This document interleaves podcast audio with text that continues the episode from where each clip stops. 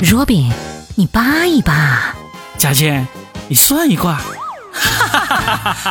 我们是真八卦，你才八卦，你才八卦呢。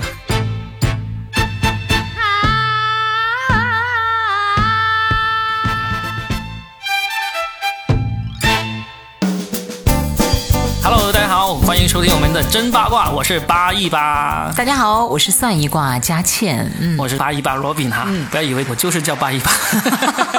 那我们今天来说一个最近瓜已经被大家嚼烂了的，嚼烂又反出了的那种瓜，就是。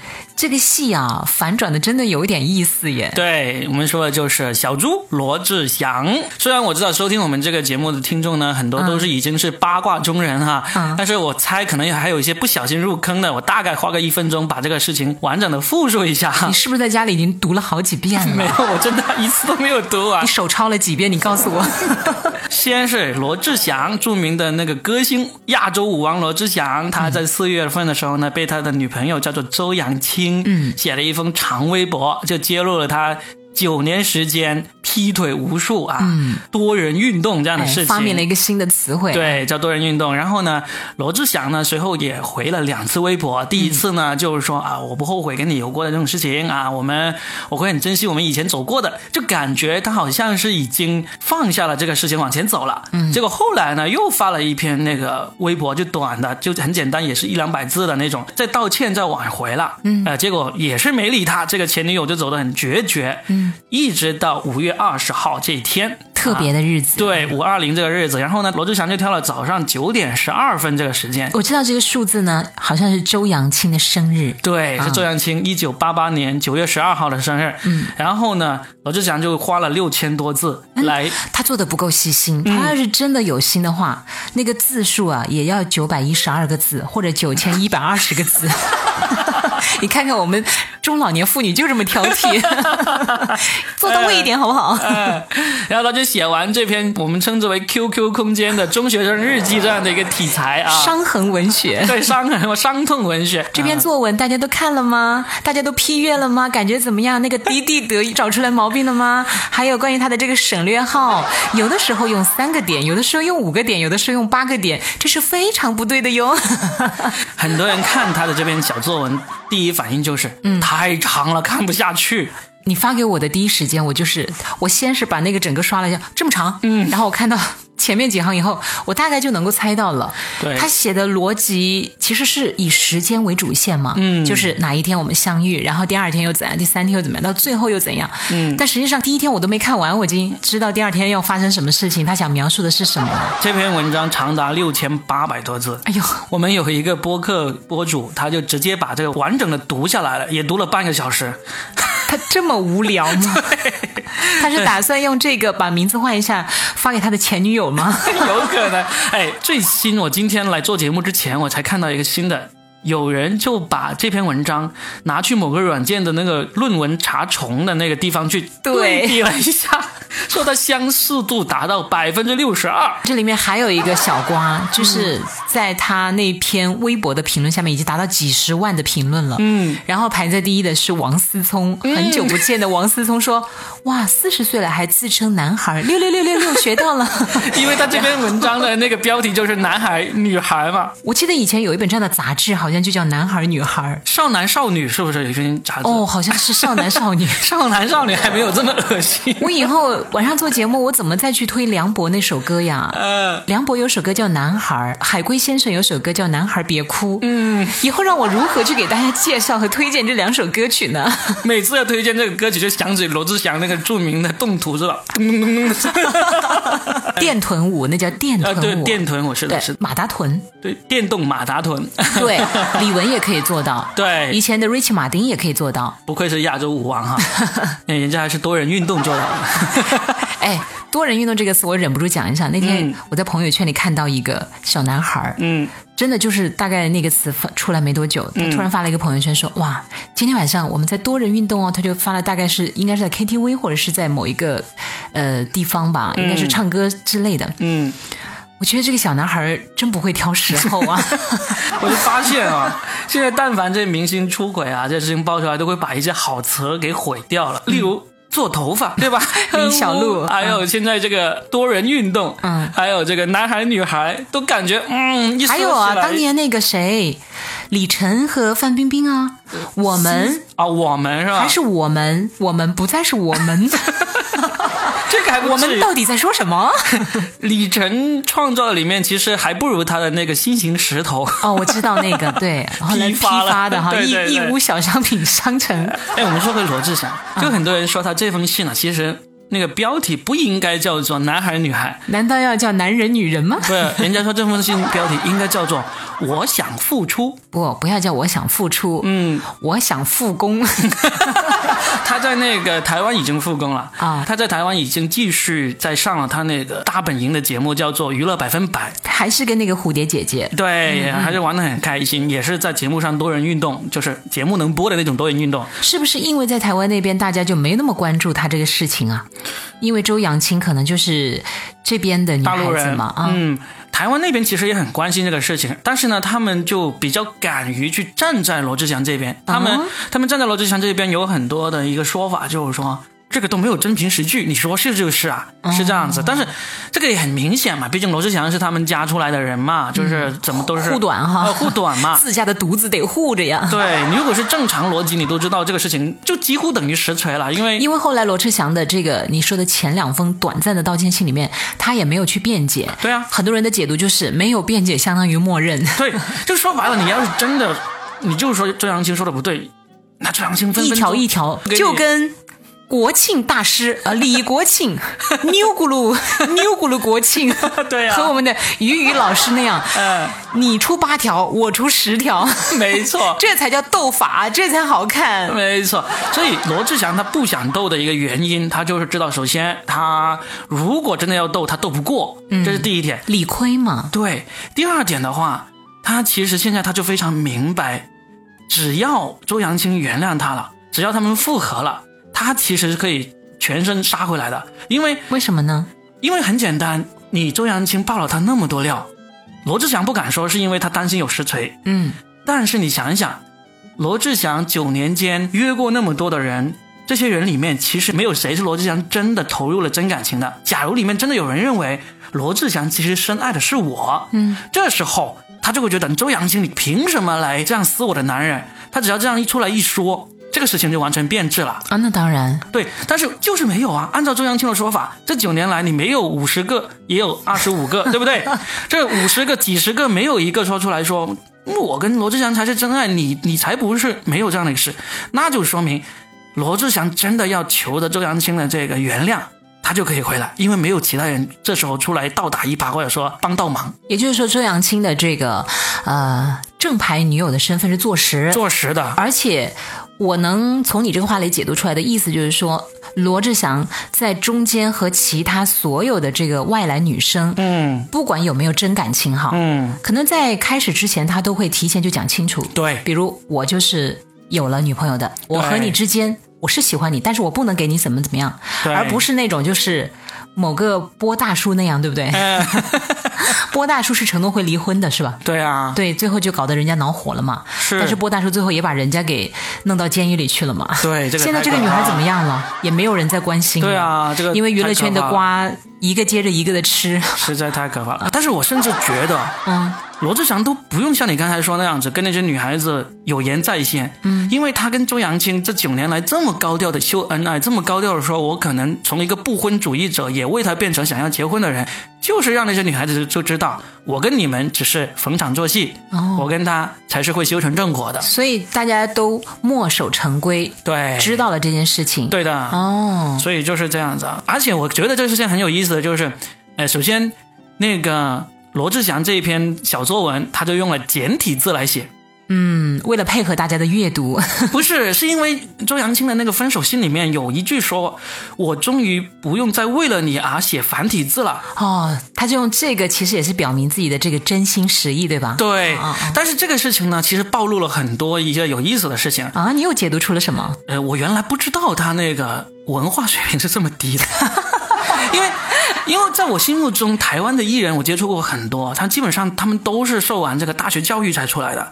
然后我不知道罗志祥是什么什么受过什么教育啊？但是呢，很多我今天就看了一些公众号，就把这九年来周扬青跟这个罗志祥的一些微博啊、短信啊这些都当年都是放出来，让大家觉得是秀恩爱、撒狗粮那些东西都拿出来说。若比，你这两天啥也没干，就天天在家里面，也不给女儿上网课了，是吧？也不送女儿上下学了，然后呢，也不给老婆煮饭菜了，不给老婆洗衣服了，然后就天天就盯着罗志祥这个事儿看，是吧？你是想着将来如果你的事儿暴露出来之后，我应该从这里面学到一些什么样的公关策略？他踩的坑，我绝对不能够再去踩；他犯的错，我绝对不能够再犯。我的小作文不能这么写，是不是这个意思？No No No No No，我只是为了学习时间管理的技巧，学到了吗？学到了，就是就是那些里面哦，它里面有好。多个地方暴露了这个罗志祥的这个文化上的短板，这个不用说了，真的，因为要分析起来，我觉得可以写篇论文了。我就最后说一下，就是罗志祥为什么今时今日他写出了这么一篇小学生作文？因为周扬青的那封分手信里面，他有说这九年来你的微博都是我帮你去编辑、帮你去写的。哎呦，我的天哪！你可以看到周扬青，哎，人家真的是个有钱人家出来的，然后呢，受过那种学历，各方面都是很棒的。他那封分手信，就是语文老师也去。看了，迪地德是没有用错的，然后逻辑清晰。哎呀，迪地德没用错就叫做有水平了吗？迪地德呢是真的是用文字的人的一个叫做强迫症啊。我明白，可能我有时候也会用错这个，嗯，但是我总觉得大家是不是对这些艺人或者网红的要求和标准还真的谈不上很高？哎，我建议大家去看一下，我最近呃买到了一本书，是因为我在有一个博主上面他的文章上面看到了那段文字，他。说真的惊呆了，这是陈凯歌写的。嗯，那段文字我一看，嗯，真的写的特别棒。就是当时讲述他在那个什么中央公园，然后坐在那里看着树叶，看着鸽子，然后他的那种若有所思。呃，我没有把整个念下来哈，嗯，但我建议大家去看一下，搜一下他那本书叫《少年凯歌》。嗯，我最近大概看了十几二十页。嗯。真的，每一段文字都非常的考究，嗯，他的文学造诣完全可以超越百分之五十的作家，嗯，我就这么跟你讲。所以为什么后来陈凯歌拍的电影，他那么注重这个美工，嗯，那么注重这个文学性，嗯，其实是有由头的。那本书叫《少年凯歌》，你去看，你真的会觉得天哪，他其实在文学修养上面是很了不起的哦。对，但是我们其实不会对像罗志祥这样的人会有很大的苛刻，嗯，但是。就是因为没有对比就没有伤害。你之前你迪迪德用对了，我们没有觉得什么，因为这个是基本的要求。但是，一旦当你的这个女友不再为你编辑微博的时候，你写出来的东西是啥呀？这样子，那就是看他的公关团队。难道他发这封信出去的时候，就公关团队连看都没看吗？他如果大家都解读出他这篇的主要目的是为了求复工，为了回这个呃大陆这边来继续签那些综艺或者是电影或者是其他。嗯，那他的团队应该要审核一下，这就更加说明周扬青的那个作用有多大。就说明当时他的公关团队的这个主力战将、核心的人物就是周扬青。我不相信，我不相信啊！因为罗志祥也不是出道什么短短几年，他是出道很多年了。嗯，周扬青是他女朋友，这肯定没错。嗯，而且呢，包括他们的秀恩爱，包括他们的人设的这种恩爱日常的维护，肯定也都是有经纪团队来打造的。嗯，我觉得不乏有这个功效在里面。但是除此之外，周扬青有他自己的生意，周扬青也有他自己的团队。嗯，那罗志祥这边呢？他完全依附于他吗？那我问你，嗯，这九年时间里面，罗志祥有没有出过很大的幺蛾子？这九年里面，我也没怎么关注他。在实话，在这个九年之前，罗志祥其实挺多翻车的事件的，就是包括抢那个欧弟的那个女朋友马 Q，对吧？知道。然后呢，跟那个都太古早了，因为对，就是这个九年之前的事情。但是可能是因为九年之前，当时的媒体也没有那么的，应该说讯息没有现在这样的发达。那个时候关注，我们都是看。电视的娱乐新闻以及报纸的娱乐版面，嗯，才会获得那么片段式的这种东西。而且那个时候大家没有全民娱乐呀，不会。那时候在台湾的狗仔队绝对是一流的，所以呢挖出来不奇怪，对不对？但是这九年来，其实罗志祥的重心都是在大陆，嗯，大陆的狗仔队，你说不厉害吗？一样很厉害啊！这九年，卓伟都已经是 风云时代的那个时代，对不对？嗯。但是罗志祥依然没有这种很大翻车的事故出现。嗯。所以呢，其实你可以想到，这九年来，这个周扬青给他的帮助是很大的。所以从罗志祥的这篇文章来看，意思就是最后情爱呢可能排在第二，主要是因为他的事业真的离不开周扬青，对吧？我觉得有，这是他的，他不只是他的贵人，还真的是他的贵妃和娘娘。就是以前呢可能还可以离开，他现在是真的离不开了。主要是因为经过这一次之后，他发现他工作量锐减到可能只剩下百分之二了。对呀，就周扬青不原谅他，他就回不来那种感觉，你知道吗？哦，所以这就是问题所在。那也就是利益最后还是排在第一位的。对，因为其实我看，那你觉得我们都能够读懂周扬青和他背后的团队读不懂吗？如果是这样，怎么可能再复合呢？那他这个如意算盘打的实在是太不如意了呀。因为呢是这样子，从理性分析上来说，我们都觉得周扬青不应该复合了。首先，周扬青她并不靠罗志祥，她自己活得非常好，对不对？但是，他会不会真的复合呢？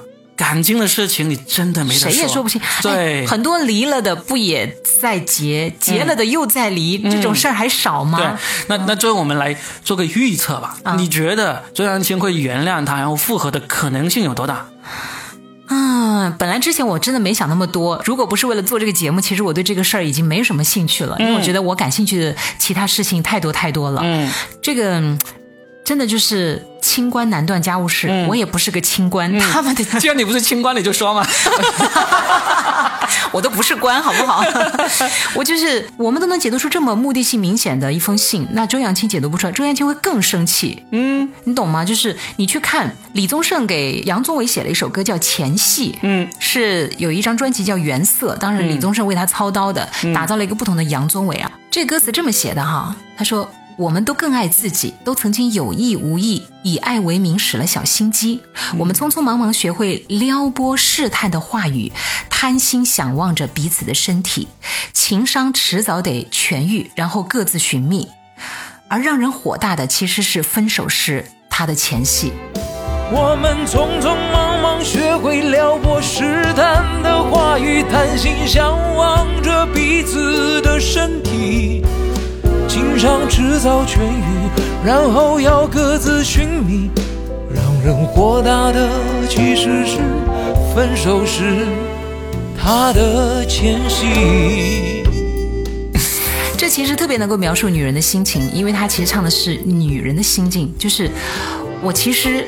并不是说生气你要跟我分手，而是分手之前你干嘛要演那么多前戏给我看？就其实女人没有你们想的那么笨。嗯，所以我觉得罗志祥这一招走错了。要是按照你这个来分析，就是因为我也是女人。嗯。